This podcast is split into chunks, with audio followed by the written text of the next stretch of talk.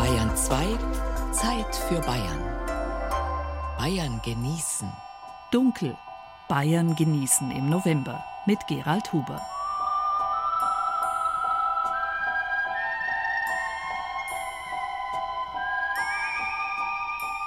Es ist eine seltsame Hassliebe, die uns verbindet mit dem Zwielicht oder gar der schwarzen Finsternis, in der wir das Mysterium vermuten, das große Geheimnis, das wir entdecken wollen, buchstäblich enthüllen und ans Licht zerren. Wenn auch nur im übertragenen Sinn. Konkret ist an der dunklen Jahreszeit, die jetzt nach Allerheiligen beginnt, nicht zu rütteln. Wir haben aber selbst bei diesem Thema Glanzlichter gefunden, die von selbst strahlen. Im Dunkel der Nacht, die finsteren Seiten einer Stadt, dunkles Geheimnis, ein Bunker aus dem Kalten Krieg in Pfaffenhofen. Dunkle Tiefen. Escape Room im Nürnberger Felsenkeller. Dunkle Mächte. Die Perchten aus Bayerbach im Rottal. Dem Dunkel entrissen. Buntpapiere in der Bamberger Staatsbibliothek. Dunkle Erscheinung. Was Leute an schwarzer Kleidung gut finden. Dunkler Genuss. Trüffel. Schwarzes Gold aus Mainfranken. Fazit? Auch wenn es finster wird, kann man sich freuen, zum Beispiel auf die kommende Stunde Bayern genießen.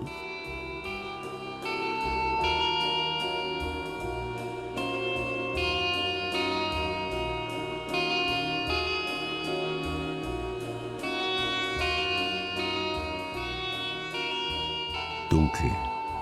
Das Wort hängt mit dem norddeutschen Tunken zusammen, mit dem Tuch, das alles zudeckt. Wir wissen heute ja kaum mehr, was wirkliche Finsternis ist, die zudeckt, alles ins Dunkel taucht, ja eben tunkt, wenn man die Nacht nicht mehr vor den Augen sieht. Der Mensch ist halt ein tagaktives Tier und dafür gemacht, die Nacht zu verschlafen. Man muss sich vorstellen, die ersten Versuche einer regelrechten städtischen Straßenbeleuchtung wurden erst vor gut 200 Jahren gemacht. Und erst seit dem Aufkommen der Elektrizität vor gut 100 Jahren war es möglich, nahezu überall gegen die Dunkelheit anzukämpfen. Die sogenannten goldenen Zwanziger nach dem Ersten Weltkrieg waren in Wirklichkeit vor allem die ersten vollständig elektrisch lichten Jahre. Die erste und daher ausgiebig genutzte Möglichkeit in der Geschichte der Menschheit, die Nacht zum Tag zu machen. In all den Jahrhunderten und Jahrtausenden zuvor hat der Großteil der Menschen bei Einbruch der Nacht jede Tätigkeit eingestellt, so wie Kanarienvögel in einem Bauer, über den ein Tuch geworfen wird, das Singen aufhören. Das galt selbst für die damals größten und bedeutendsten Städte, zu denen die schwäbische Reichsstadt Memmingen gehörte, damals im vermeintlich dunklen Mittelalter. So dunkel, wie man das oft meint, war das Mittelalter gar nicht. Man wurde im Alter versorgt, man war nicht allein gelassen. Aber natürlich die Verhältnisse auch im Spital, das äh, war ohne jeglichen Komfort. Und wichtiger war ja sowieso immer das Seelenheil, nicht so die, die Sorge für den hinfälligen Leib. Das Seelenheil war ja wichtig. Ne? Memmingen als Stadt gibt es bereits seit dem 12. Jahrhundert. Bekannt wurde sie durch den Bauernaufstand 1525, der zwar blutig niedergeschlagen wurde, aber als sichtbares Ergebnis die zwölf Bauernartikel hinterließ. Sie gelten heute als Vorläufer demokratischer Grundregeln. Die Stadt wandte sich nach der Reformation von der katholischen Kirche ab, verfolgte streng protestantische Regeln. Stadtführerin Heidi Stölzle eröffnet uns an diesem Abend die dunklen Seiten der alten Reichsstadt. Wir gehen jetzt mal los und suchen gleich mal so eine dunkle Ecke auf. Die Straßen waren früher stockdunkel. Nur einzelne Ölfunzeln flackerten über manchen Eingängen, sagt die Stadtführerin. Helligkeit durch Gaslaternen zog erst im 19. Jahrhundert ein. Bis dahin war künstliches Licht teuer und selten. Die Menschen lebten zwangsläufig nach dem Biorhythmus der Natur. Im Sommer wurde bis zum Sonnenuntergang gearbeitet. Bis 21 Uhr hatten die Gasthäuser geöffnet. Im Winter waren die Tage entsprechend kürzer. Dann war auch in der Wirtschaft um 20 Uhr Schluss. Wer danach noch auf den Straßen angetroffen wurde, landete im Turm. Weil jeder potenziell als kriminell bzw. lichtscheues Gesindel angesehen wurde, der da noch unterwegs war. Wobei das eine mit dem anderen nur bedingt zu tun hat, schiebt Heidi Stölzle hinterher. Auch wenn zur Nacht natürlich die Stunde des Verbrechens schlug oder im Schutz der Dunkelheit auch revolutionäre Gedanken entstehen konnten. Die Sitten waren streng im reformierten Memmingen des 16. Jahrhunderts. So war unter anderem Lästern, Fluchen, Zanken, Völlerei oder Trunksucht strafbar und verboten. Ehebruch sowieso. Wer zuwiderhandelte, musste darauf hoffen, sich freikaufen zu können oder landete im Loch. Die Straffälligen wurden durch eine Öffnung in der Decke in die finstere Zelle hinabgelassen, also buchstäblich eingelocht. Doch bei aller Strenge hatten die Menschen damals auch einen gesunden Humor. Heidi Stölzle ist mit ihrer Gruppe mittlerweile an der Stadtmauer angelangt und deutet auf einen unscheinbaren Ziegel. Sie sehen hier, hat der Ziegelmacher sein bestes Teil verewigt. Ja. 22 Zentimeter lang. Da sieht man, dass die Männer immer schon an Größenwahnsinn gelitten haben. Gell?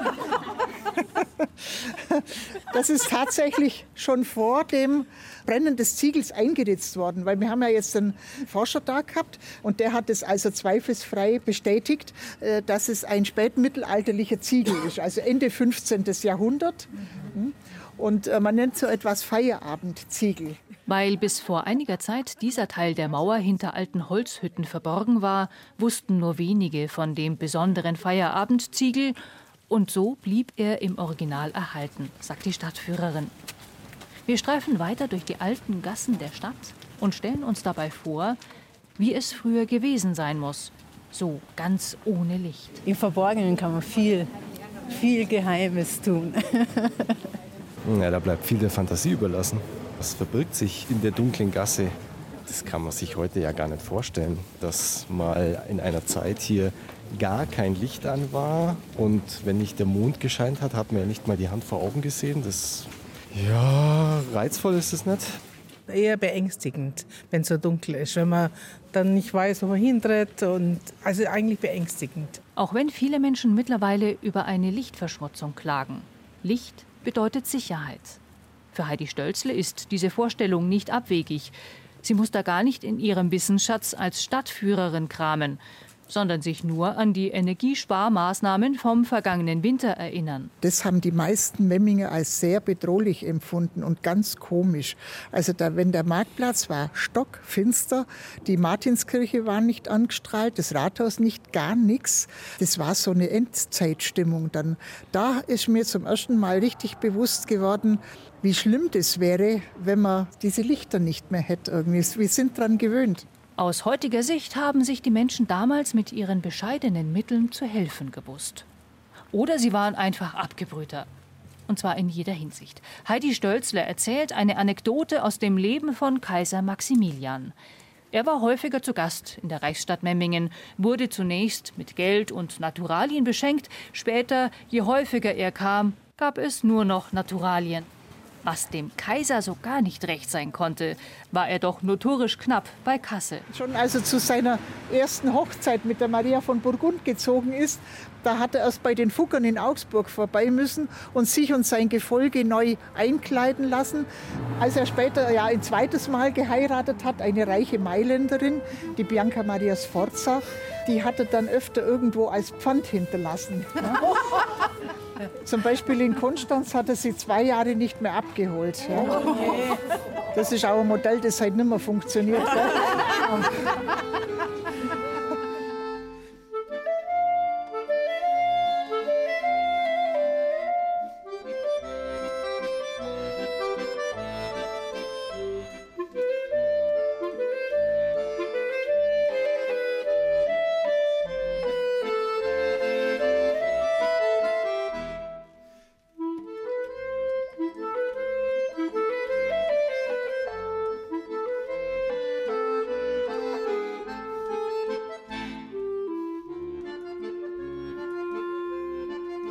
lichtscheuen Gesindel war gerade die Rede, das bei Vergehen eingelocht wurde, also buchstäblich durch ein Loch in einen fluchtsicheren, weil öffnungslosen und damit stockfinsteren Raum hinabgelassen wurde. An den Bergfrieden, den Wehrtürmen in mittelalterlichen Burgen, kann man das heute noch sehen. Der Eingang, meist die einzige Öffnung dieser Türme, liegt nur über eine Leiter zugänglich im ersten Stock. Und von dort wurden die Finsterlinge ins Loch im Erdgeschoss hinabgelassen. Man wurde buchstäblich in Finsternis getaucht, getunkt. Kein Wunder, dass das englische Wort für Kerker, Verlies mit dem Dunkel verwandt ist. Dungeon. Wobei es für die Leute in den oberen Stockwerken des Wehrturms meist nicht viel heller war.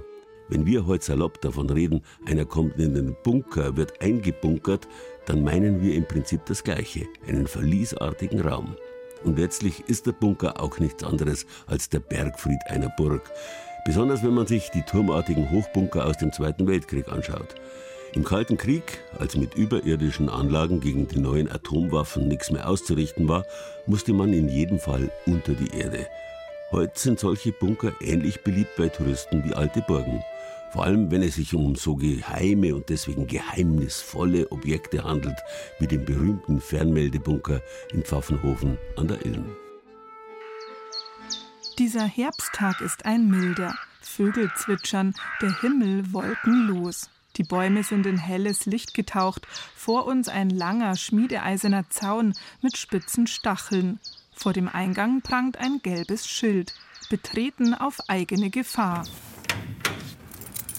Andreas Sauer ist Stadtarchivar in Pfaffenhofen und sperrt die Tür auf. Zu sehen war diese zwei getarnten Gebäude und da einer der Eingangsbereiche. Mehr war von oben eigentlich gar nicht zu sehen. Wir gehen auf eine unscheinbare Gartenlaube zu, in NATO-grüner Tarnfarbe.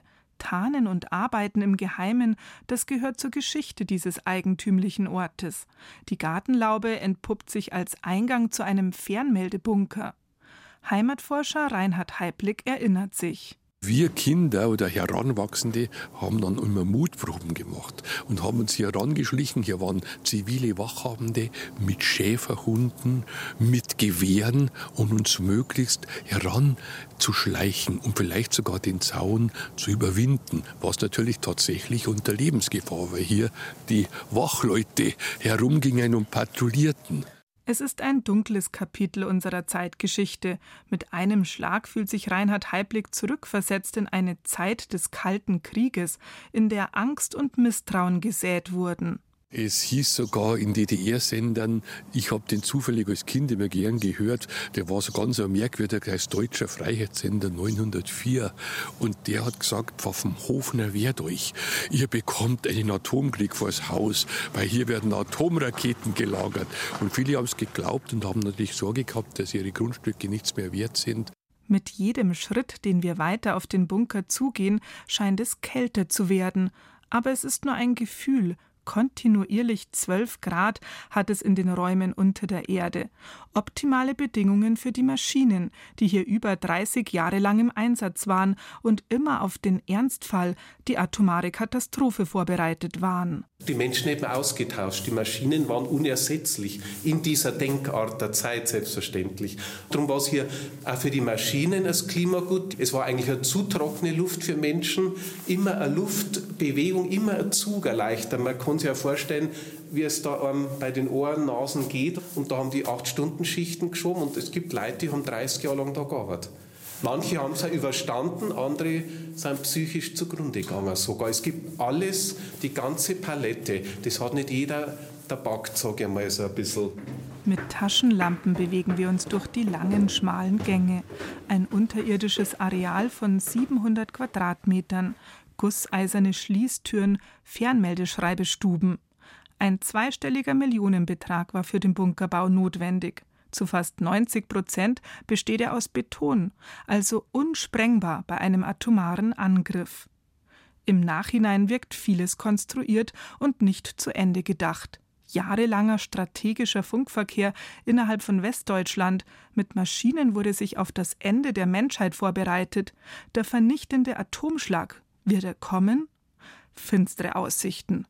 Doch was wäre nach einem Atomschlag übrig geblieben, außer der Bunker selbst? Das Mysterium Kalter Krieg ist schwer nachzuvollziehen. Dem Bunker umwehte eine düstere Aura. Andreas Sauer schildert die Arbeitsbedingungen von damals.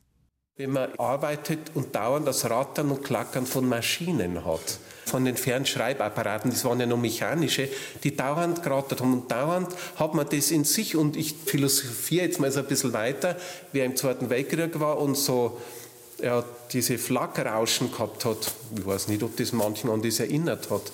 Das weiß ich, wie Mama einfach gesagt hat, jetzt Kinder, jetzt kommt der Krieg, ich muss schnell noch was einkaufen, Zucker, Zucker, um Vorräte zu haben.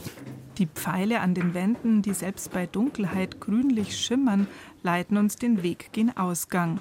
Ich wurde jetzt ganz fatal an die Zeit meines Grundwehrdienstes. Damals gab es ja noch Wehrpflicht erinnert.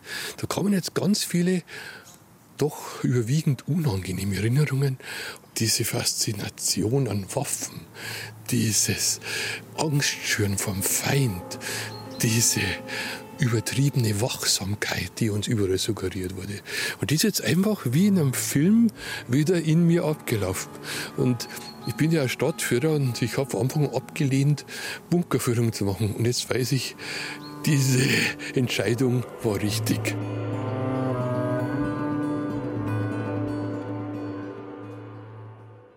Das Wort Verlies hängt mit dem Verlassen zusammen. Wurde ein Gefangener dort hinabgelassen, wurde er auch verlassen. Sinn und Zweck der Sache war ja, dass er so sicher aufbewahrt war, dass man nicht mehr auf ihn aufpassen musste, ihn verlassen konnte. Weswegen man im Mittelalter auch Schätze in solche Turmverliese gebracht hat.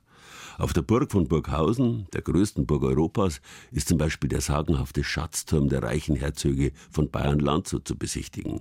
Gold und Silber machten die Kälte im dunklen Verlies nichts aus. Lebensmittel brauchten die Kälte sogar, weswegen es praktisch in jeder alten Stadt große unterirdische Kellerbauten gegeben hat, in denen das ganze Jahr über Dunkelheit herrschte.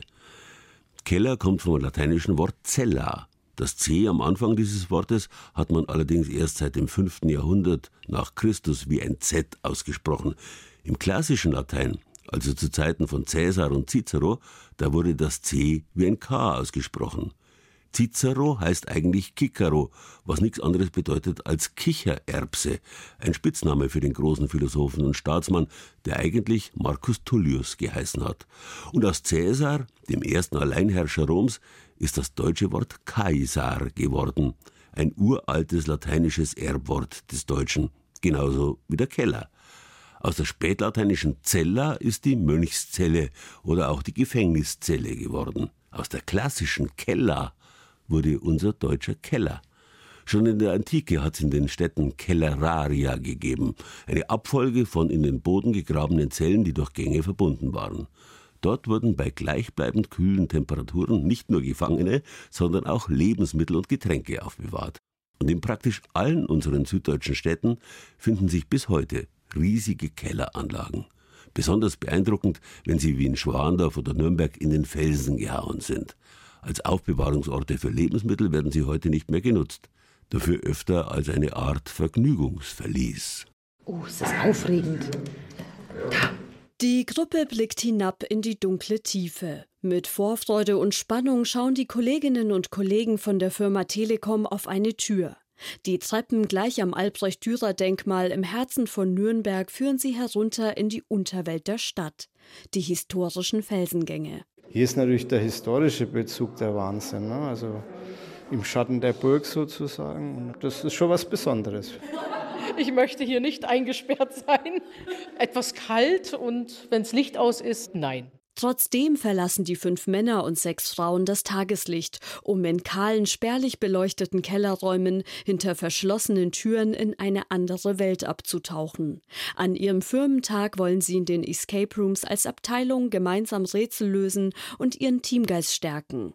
Für den Rundgangsleiter Andi Schön vom Verein Geschichte für alle ist jede Gruppe ein neues zwischenmenschliches Abenteuer. Also für uns sehr schön zu beobachten, weil es so gruppeninterne Programme und Prozesse sind und man hat schon alles erlebt, von gegenseitig sich anfauchen bis zusammen glücklich sein, aber man hat dann das Erlebnis geschafft. Aufgeteilt auf zwei Räume müssen die Kolleginnen und Kollegen in der kommenden Stunde zwei unterschiedliche Fälle lösen. Sie müssen historische Fakten kombinieren, Zahlencodes knacken, Schlösser öffnen, neuen Hinweisen folgen um dann schließlich einen Schatz zu finden. Ich muss den Fall lösen und wenn mein Verdacht stimmt, wurde der Mord in Auftrag gegeben. Aber von wem?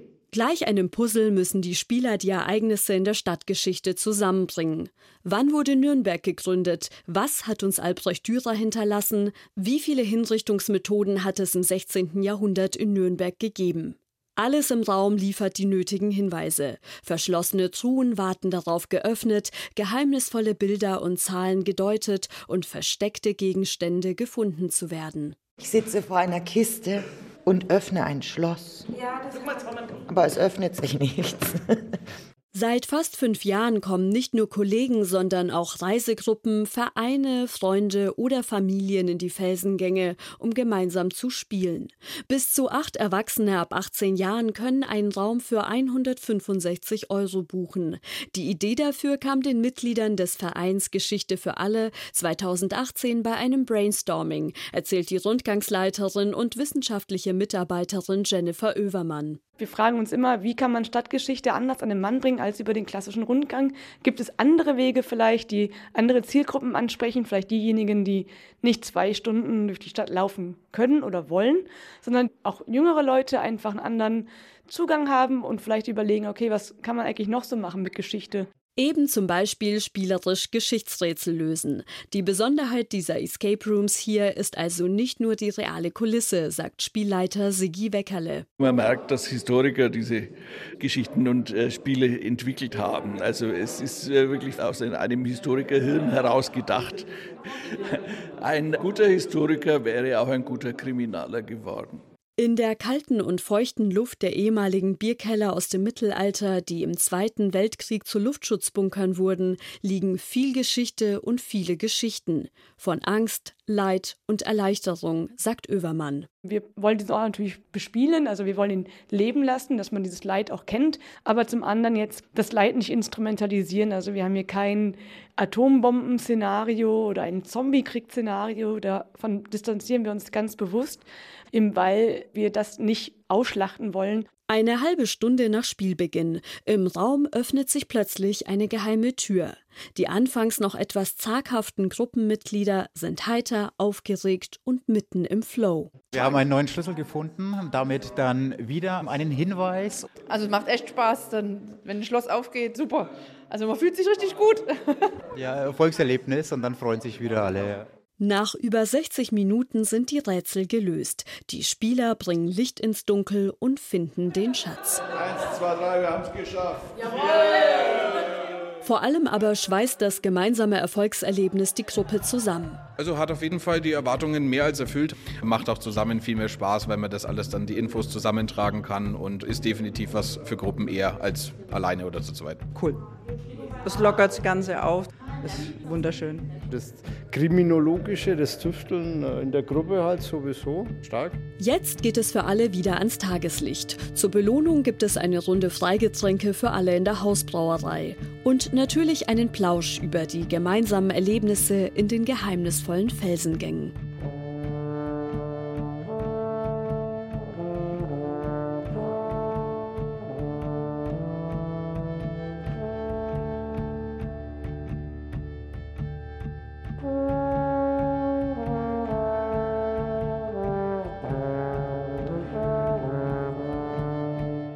Eigentlich ist das Wort dunkel bei uns in Franken, Schwaben und Altbayern unbekannt. Bei uns heißt es finster.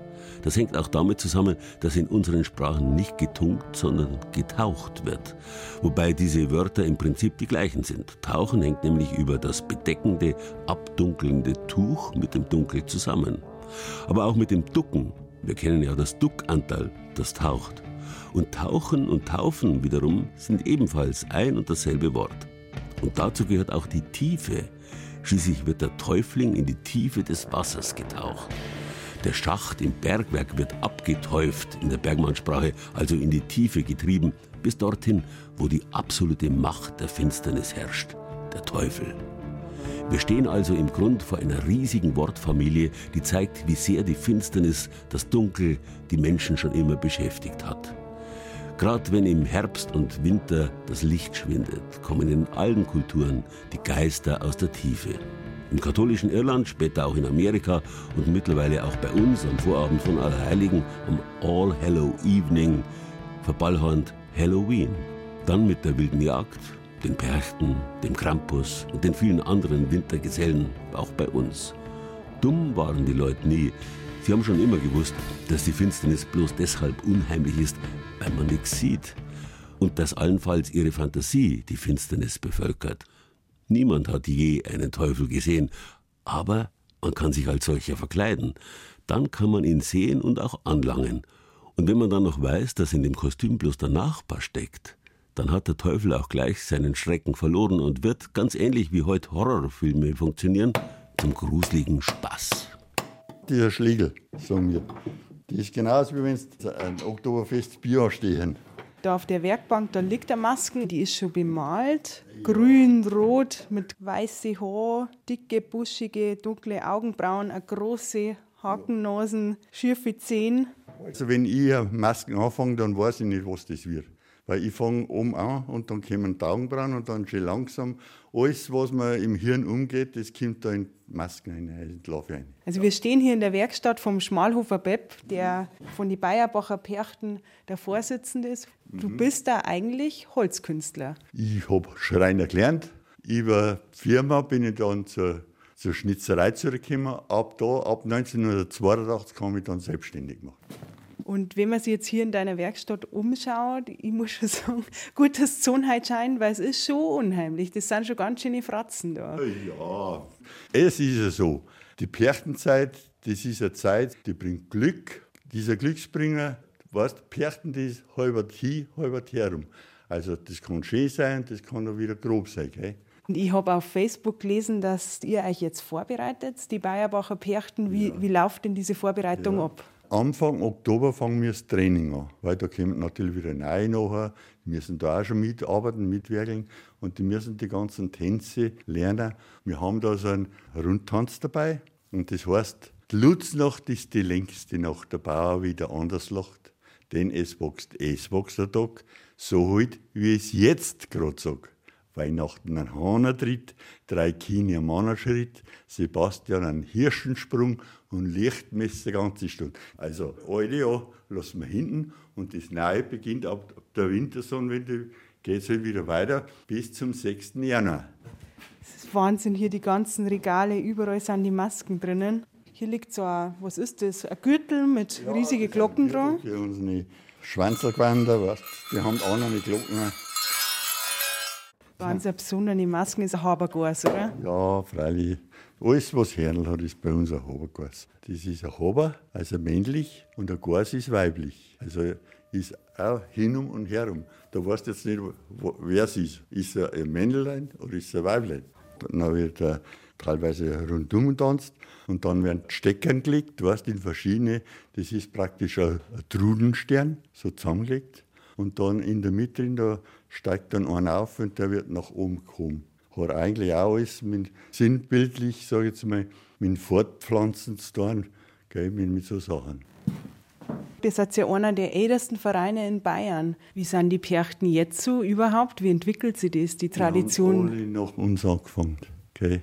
Die haben praktisch ja übers Fernsehen, über so Sachen.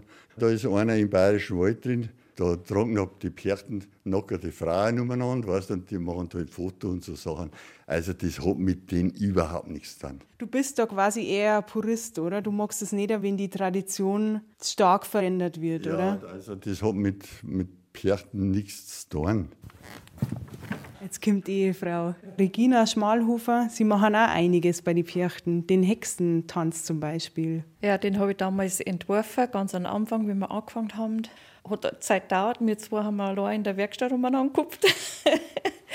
Seit der Zeit macht man seit 42 Jahren. Wie ist es für Sie, einer Mann, der muss ja unzählige Stunden hier drin verbringen? Seit Jahrzehnten. Ja, das stimmt. Und ich wundere mich immer, dass wir uns wir trotzdem verstehen, weil ich bin eigentlich überhaupt keine Person, die wo sie verkleiden möchte. Ich befinde mich immer im Publikum und mich kennt niemand. Ich darf gerne noch wissen, wie sich das anfühlt. Darf ich mir auch nicht aufsitzen? Ja, Da brauche ich beide Hände, gell? ja. So. Oh, Ja, und Ist aber von, schon und schwer. jetzt, äh, jetzt siehst Wow. Super. Gleich mitmachen. Das muss ich aber sagen, die riecht schon, als hätte schon ein paar Winter hinter sich. Hat's auch, oder? du. Ja, die werden alle desinfiziert. Also es riecht nicht unangenehm, sie riecht einfach. Aber schön kuschelig, schön warm auch. Äh, Masken, die verändert ja einen, weißt Die Träger, zum Beispiel wenn die Proben haben, da haben sie ja noch keine Masken auf und nichts, da haben sie immer noch so in sich gekehrt. Also keiner, auch bei den Hexen nicht, da gibt es keinen Hexenschrei oder so, die haben alle so leise und so zurückhaltend. Und sobald sie angezogen haben, sobald sie die Masken aufhaben, dann löst sie plötzlich alles und dann haben sie eine andere Person. Wie so ein Zauberumhang. Genau. Du veränderst die dann, weißt du, von der Bewegung her, für alles. Mystisch wieder. Ja, auch mystisch wieder.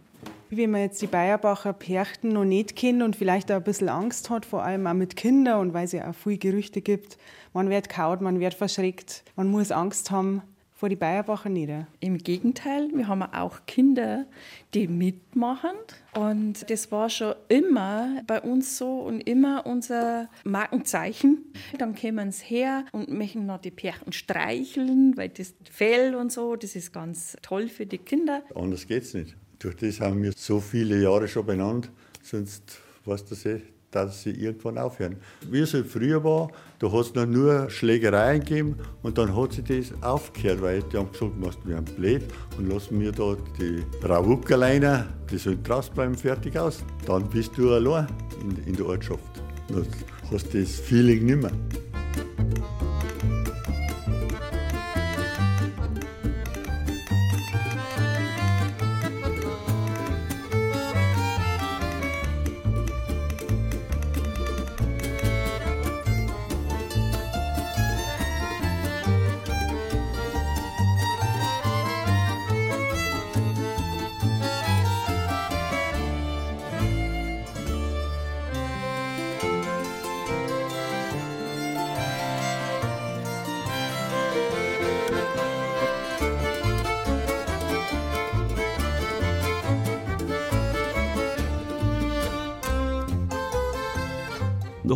Wörterl gilt es zu erwähnen, das zu der riesigen Wortfamilie von Dunkel, Tief, Ducken und Tuch gehört.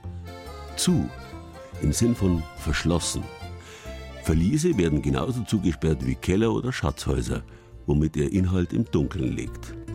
Wenn kleine Kinder sich die Augen zuhalten, dann glauben sie, dass die Welt verschwindet, bloß weil sie sie nicht mehr sehen. Und sie rufen beim Augenaufmachen begeistert Da! Wenn Erwachsene Ähnliches tun, dann spricht man vom Vogel Strauß, der angeblich deshalb den Kopf in den Sand steckt, weil er glaubt, die Welt damit zum Verschwinden zu bringen. Nun ist das eine alte philosophische Frage, die in Zeiten moderner Erkenntnistheorie plötzlich wieder virulent geworden ist. Gibt es das, was wir wahrnehmen und deshalb für wahr nehmen? Gibt es das wirklich? Oder gaukeln unsere Sinne uns das bloß vor? Mit den Farben ist es zumindest so eine Sache. Wir wissen, dass gewisse Oberflächen nur deswegen unterschiedliche Farben tragen, weil wir die unterschiedlichen Wellenlängen des Lichts, das von ihnen reflektiert wird, auf bestimmte Weise wahrnehmen. Und tatsächlich ist es nur wahrscheinlich, dass jeder Mensch die Farbe Rot auf die gleiche Art sieht. Beweisen kann man es nicht. Und bei Rot-Grün-Blinden wissen wir es sogar, dass sie Rot und Grün bloß als unterschiedliche Gelbschattierungen wahrnehmen. Aber vergaloppieren wir uns nicht. Bibliotheken etwa sind regelrechte Schatzhäuser, dunkle Buchverliese, in denen unser kollektives Wissen gut zugesperrt verwahrt liegt. Die Texte in den Büchern existieren bloß dann, wenn jemand ein Buch aufmacht und sie liest. Dann kann aus schwarz-weißen Buchstaben eine bunte Welt entstehen. Dieser Tatsache hat man in vergangenen Zeiten Rechnung getragen und Bücher dann auch deutlich sichtbar mit kostbaren Buntpapieren geschmückt.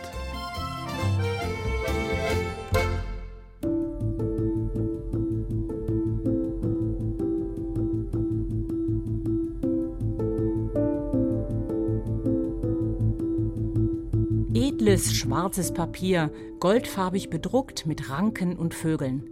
In ein so aufwendig dekoriertes dunkles Bronze-Firnispapier ist der Nachruf auf den Fürstbischof Friedrich Karl von Schönborn eingeschlagen. Er starb 1746 und war zugleich Fürstbischof von Bamberg und Würzburg gewesen sowie Reichsvizekanzler. Und das Schwarz, das signalisiert dem Leser auch eine bestimmte Bedeutung, einen bestimmten Inhalt. Das sind Trauerschriften, sogenannte Leichenpredigten, die man für hochgestellte Persönlichkeiten verfasst und gedruckt hat, eben für die Trauerfeier, um sie den Verwandten und Bekannten dann auszuhändigen.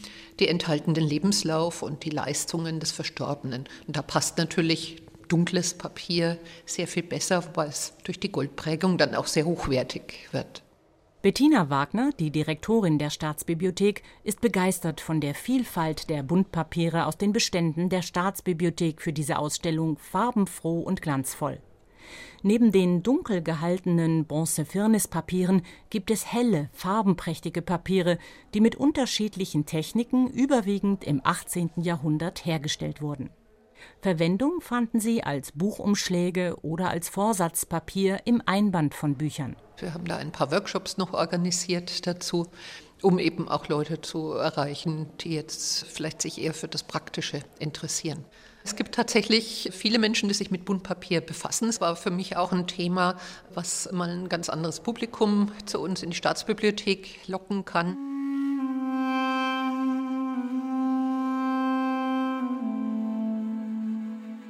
Marmorpapiere kamen über die Seidenstraße von Japan in den Iran und in die Türkei. Ende des 16. Jahrhunderts erreichten sie durch Reisende schließlich Europa, wo das türkisch Papier schnell hoch begehrt war. In Istanbul wurde es speziell für den Export hergestellt und verkauft. Wie Marmorpapier hergestellt wurde, lag einige Zeit lang im Dunkeln.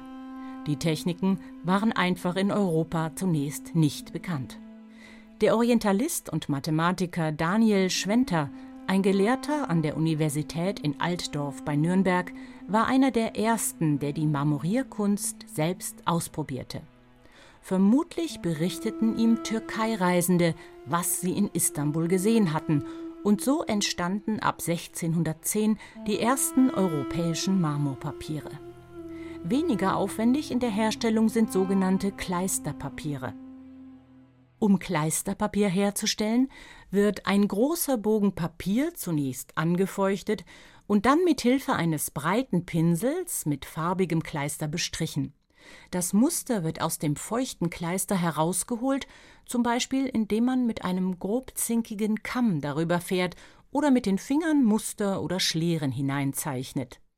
Anschließend muss der feuchte Papierbogen gut durchtrocknen. Manchmal wurden für die Verzierung eines Buches Buntpapiere verwendet, die einen Bezug zum Inhalt des Buches haben. Ein Beispiel dafür ist in der Ausstellung die erste wissenschaftliche Beschreibung Japans von dem Arzt und Forscher Engelbert Kämpfer, die 1729 erschien. Das Buch ist mit einem besonders farbenprächtigen Vorsatzpapier ausgestattet. Wir haben so ein Türkisgrün, ein Dunkelrot, ein leuchtendes Gelb, Orange, Violett. Also es sind mindestens fünf verschiedene Farben und die wurden auf das Papier aufgemalt, so fleckenhaft und dann mit Gold ein Muster drauf geprägt.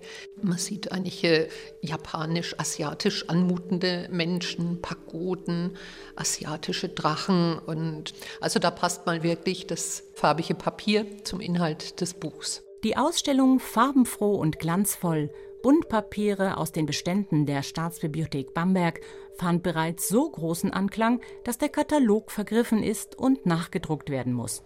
Eine Besucherin aus Kronach ist begeistert. Ich fand es sehr schön, diese handwerkliche Arbeit zu sehen, die liebevollen Details, mit denen ein Alltagsgegenstand gestaltet wurde, der meistens heutzutage gar nicht mehr beachtet wird. Denn man schlägt das Buch auf, um es zu lesen und schaut nicht unbedingt, wie schön jetzt die ersten Seiten gemacht worden sind. Bayern genießen. Zeit für Bayern auf Bayern 2. Wer nichts sehen kann, tappt buchstäblich im Finstern. Für tagaktive Lebewesen ist es lebensbedrohlich, Feinde und andere Gefahren nicht zu erkennen, weshalb Schwarz, die Farbe der Nacht, auch als die negativste aller Farben galt. Der Schwarzhändler oder der Schwarzarbeiter, die scheuen sich davor, dass ihr Tun ans Licht kommt. Der Schwarzmagier dagegen oder ein Vertreter schwarzer Pädagogik kann gern seine Steuern zahlen, dafür traut man ihm anderweitig nicht über den Weg. Dennoch steht Schwarz nicht in allen Kulturen für Trauer und Tod.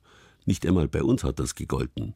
Tiefschwarz gefärbte Stoffe waren früher extrem teuer und galten schon deswegen immer auch als besonders elegant. In der frühen Neuzeit war Schwarz die offizielle Farbe bei Hof. Bei festlichen Anlässen trägt man bis heute Schwarz. Noch vor 100 Jahren hatten selbst Bräute schwarze Kleider an. Praktisch sämtliche Amtsroben sind immer noch schwarz, aber es gibt auch Leute, die sich im Alltag gern und freiwillig so kleiden. Black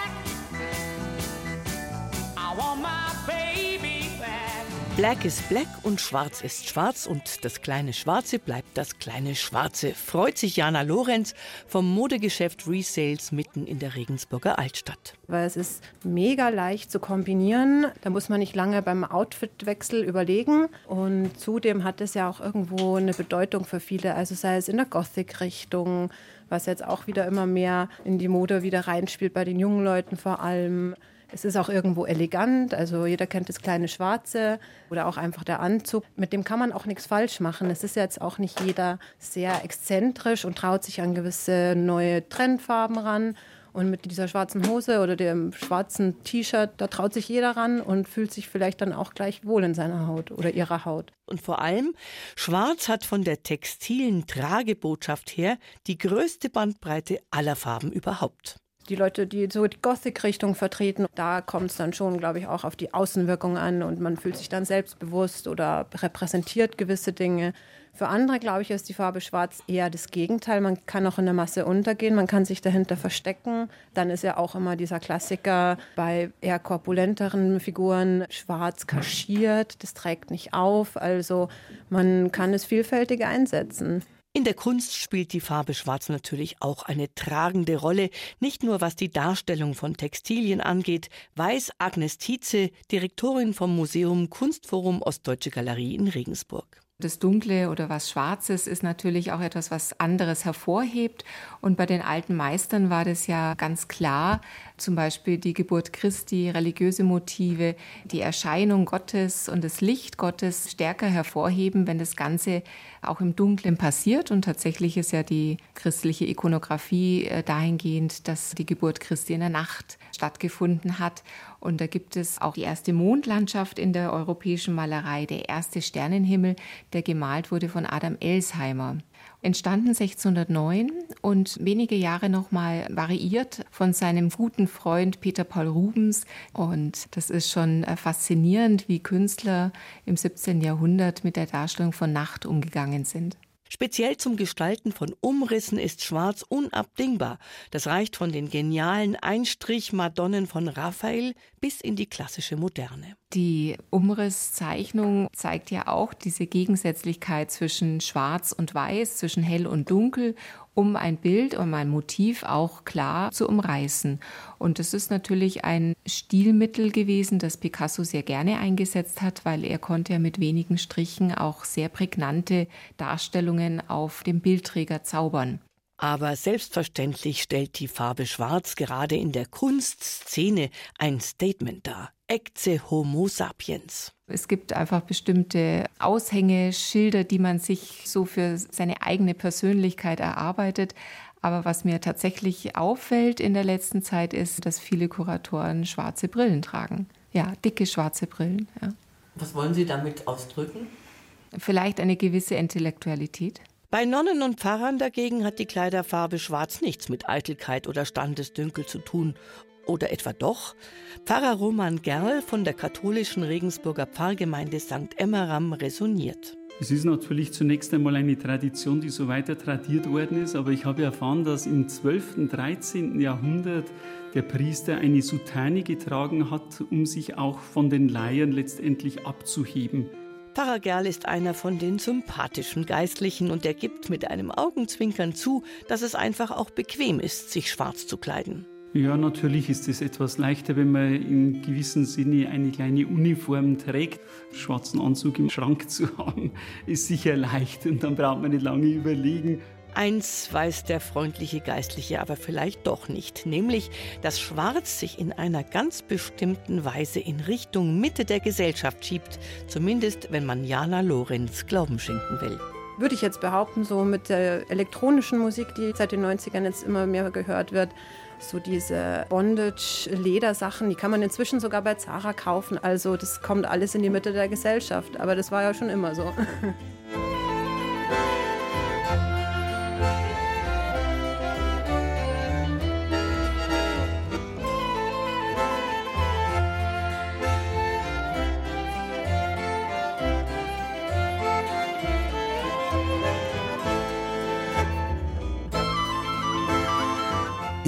Tiefe der dunklen Erde lagen schon immer die Schätze und alle Reichtümer der Welt.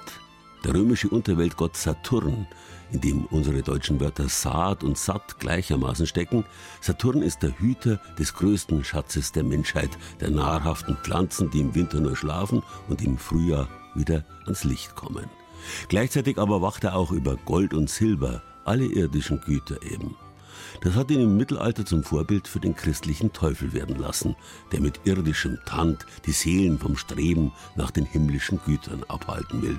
Nun, am besten wird sein, wir genießen die Welt, solange wir leben, ohne dabei natürlich das Geistige aus den Augen zu verlieren. Und dazu gehört auch das kleine bisschen Luxus, das wir uns gönnen können. Auch wenn es aus der Erde kommt, so schwarz und so finster, als wäre es direkt eine Höllengabe. Der echte schwarze Trüffel.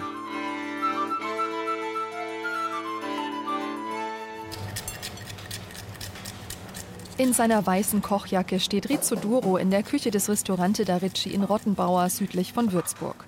Mit einem kleinen Trüffelhobel aus Metall hobelt der Küchenchef feine Scheiben eines dunklen italienischen Trüffels über die goldgelben Tagliatelle. Und mit Steinpilze, Pfifferlinge oder andere Pilze kein Vergleich. Vom Preis her, vom Geschmack her, von Gusto her, von Farbe her, von alles rum und dran. Es ist ein ganz besonderes Pilzen. Rizzoduro bezieht seine Trüffel aktuell aus Italien für bis zu 800 Euro das Kilo. Schwarzes Gold nennt er die Pilze. Denn Trüffel sind die edelsten Speisepilze der Welt. Doch wachsen Trüffel auch hier in Unterfranken? Dazu läuft seit 2013 ein Versuch mit Perigord-Trüffeln und Burgunder-Trüffeln. Und das will ich mir vor Ort anschauen. Und zwar in den Weinbergen in der Nähe von Würzburg. Dort treffe ich Beate Wende von der Landesanstalt für Wein- und Gartenbau aus Veitshöchheim. Ah, hallo. Haben Sie sich auch rausgewagt? Ja, ist das Wetter, oder? Wir haben einen richtig ungemütlichen Herbsttag erwischt. Es regnet, der Nebel hängt so richtig drin. Doch die Weinberge leuchten ganz hübsch in Gelb, Orange und Braun. Mit dem Auto geht's den Berg hinauf, in die Weinlage Tüngersheimer Scharlachberg. Zu unserer Junganlage von den Trüffeln. Die Fläche heißt ehemaliger Steinbruch. So schaut sie auch aus. Da ist ewig viel Steine drin, also für den Weinbau nicht geeignet. So, da ist unsere kleine Fläche hier. Ja, überall da, wo jetzt diese weißen kleinen Pflanzröhren drin sind, da haben wir dieses Jahr neue Haselsträucher gesetzt. In den Wurzelballen von den Bäumen, da wurden die Trüffelsporen mit dazugegeben. Dahinter größere Bäume, die schon mehrere Jahre wachsen. Hasel, Eiche. Eiche ist so das, was man kennt vom Perigord. Ne? Hainbuchen, es geht auch mit Linden. Solche Trüffelbäume gibt es zu kaufen. Da ist die Erde dann schon mit den Pilzsporen vermischt. Das Weinbauklima hier in Unterfranken ist eigentlich günstig. Doch viele der frisch gepflanzten Eichen sind der Hitze und der Trockenheit der letzten Jahre zum Opfer gefallen. Und wenn es dem Baum zu trocken ist, haben auch die Trüffel keine Chance. Also der Trüffel, da geht eine Symbiose ein, das, das Pilzmyzel mit den Baumwurzeln. Helfen sich dann gegenseitig, sind so Partner. Der Trüffel kommt aus dem Wald, also ein gewisses feuchteres Mikroklima, das ist so seins. Der Klimawandel, der macht es halt hier einfach zu heiß, gerade diese Hitzephasen, diese langen, langen Hitzephasen ohne Regen. Das ist das größte Problem. Und da muss man dann halt, wie auch Weinberge und alles andere, die Kulturen, muss man dann halt wässern. Trüffel sind Schlauchpilze und bilden ihre knollenförmigen Fruchtkörper unterirdisch. Sie reifen zwischen Oktober und Januar heran. Ihre schwarze oder dunkelbraune Haut erinnert ein bisschen an Baumrinde. Das beigefarbene oder rotbräunliche Fruchtfleisch ist marmoriert. Neben Feuchtigkeit haben die Trüffel noch weitere Ansprüche an den Boden, sagt Beate Wende. Also die Trüffel brauchen sehr kalkhaltige Böden. Haben wir hier durch unsere Muschelkalkböden, da steckt ja der, der Name schon drin. Und die wollen es nicht so nährstoffreich, also schon relativ mager. Im Nieselregen stapfen wir über die Trüffelversuchsfläche. Was haben wir hier? Eine Buche? Ach, eine Hainbuche, genau. Kleines. Oh, das sieht aus wie Oregano. Ja, richtig. Kann man das essen? Natürlich kann man es essen. Das ist sogar lecker. Und solche Kräuterpflanzen, sowas genau wollen wir auf diesen Flächen haben. Freuen sich dann auch die Insekten drüber? Ne? Wahnsinn. Also wenn es jetzt schön sonnig wäre, wäre es wahrscheinlich mit, mit Schmetterlingen ziemlich voll. Stichwort Biodiversität. Auch darum geht es den Verantwortlichen. Flächen nicht verbuschen lassen, Lebensraum für Insekten schaffen. Etwa acht Jahre dauert es, bis man das schwarze Gold ernten kann. Erlaubt ist das nur auf solchen professionellen Anlagen. Im Wald und in der freien Natur ist die Ernte in Deutschland verboten. Die Trüffel sind inzwischen streng geschützt. Woher weiß man jetzt aber, ob sich an einem Baum wirklich Trüffel gebildet haben? Ein Ring aus vertrocknetem Gras um den Baum herum ist ein Anzeichen dafür, das sogenannte Brûlé. Man sieht auch, wenn da sich so ein Myzel gebildet hat, ein aktives von dem Trüffelpilz, da sieht man wie so einen kleinen Hexenring um den Baum rum. Also da wächst dann immer viel. Das Myzel sorgt dafür, dass der Aufwuchs oben drüber eben klein gehalten wird, die Konkurrenz nicht da ist. Das hat man früher immer gedacht, oh, da war eine Hexe aktiv oder irgendwas verbrannt. Reife Trüffel strömen einen starken Geruch aus, der zum Beispiel Wildschweine anlockt. Früher kamen Schweine auch bei der Suche zum Einsatz, doch sie haben sich die Trüffel selbst schmecken lassen, deshalb wurden sie durch Spürhunde ersetzt. Die Landesanstalt für Wein- und Gartenbau hat auf ihren Flächen vor zwei Jahren die ersten Trüffel geerntet. Das heißt, Trüffelanbau funktioniert in Franken. Neben Spargel, Bärlauch und Zwetschge können sich die Edelpilze also zu einer weiteren Delikatesse auf den fränkischen Speisekarten entwickeln und können Gourmets anlocken. Ein Anreiz auch für Winzerinnen und Winzer, Flächen zu nutzen.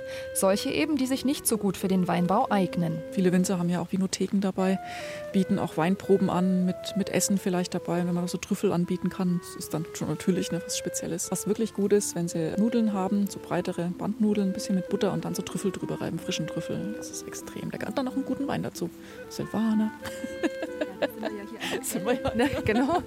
Franken, das passt gut zusammen. Genau, Ne? also das ist dann wirklich schon sehr lecker. Und die fränkischen Trüffel können auch mit den französischen und italienischen Trüffeln mithalten, findet Küchenchef Rizzo Duro in seinem italienischen Restaurante. Ein Traum, dass die fränkische Trüffel in so einer Qualität ist, nie im Leben. Ich habe so etwas geglaubt, dass ich so etwas zu sehen überhaupt. Ich habe das probiert, tolles Qualität, 1A.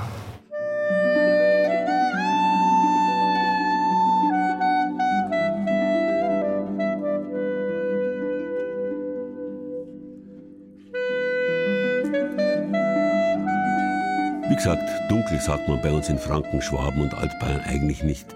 In den süddeutschen Sprachen heißt's finster. Und deswegen ist auch das dunkle Bier, das gerade eine Renaissance erlebt, als vermeintlich traditionelle Variante zum hellen, kein alter Name. Das heute sogenannte Dunkle ist eher ein traditionelles Schwarzbier. In Bayern, da war das Bier früher braun bis kupferfarben, so wie es heute noch in Oberfranken gebraut wird. Dunkles Bier oder Braunbier, beide sind ein echter malzig süßer Genuss für die kommenden trüben Herbsttage. Ich wünsche Ihnen ein schönes Novemberwochenende. Dunkel, das war Bayern genießen im November mit Gerald Huber und sieben Beiträgen aus den sieben bayerischen Regierungsbezirken. Doris Bimmer aus unserem Studio Schwaben hat sich in Memmingen in die dunklen Ecken der mittelalterlichen Stadt führen lassen. Dem dunklen Geheimnis des alten Fernmeldebunkers in Pfaffenhofen war Sarah Koschamos auf der Spur. Olga Henig aus dem Studio Nürnberg versuchte, aus den dunklen Tiefen des Escape Rooms im Nürnberger Felsenkeller zu entkommen. Laila Heine aus dem Studio Mühldorf war bei den Bayerbacher Perchten, dunklen Glücksbringern aus dem niederbayerischen Rottal. Dem Dunkel entrissen hat Susanne Rosbach die Buntpapiere in der Bamberger Staatsbibliothek. Angelika Schüdel aus dem Studio Regensburg hat sich gefragt, was Leute an schwarzer Kleidung gut finden. Und Christiane Scherm aus dem Studio Mainfranken hat die ersten echt bayerischen Trüffel probiert. Ton und Technik Beate Henkel, Redaktion Thibaut Schremser und Gerald Huber.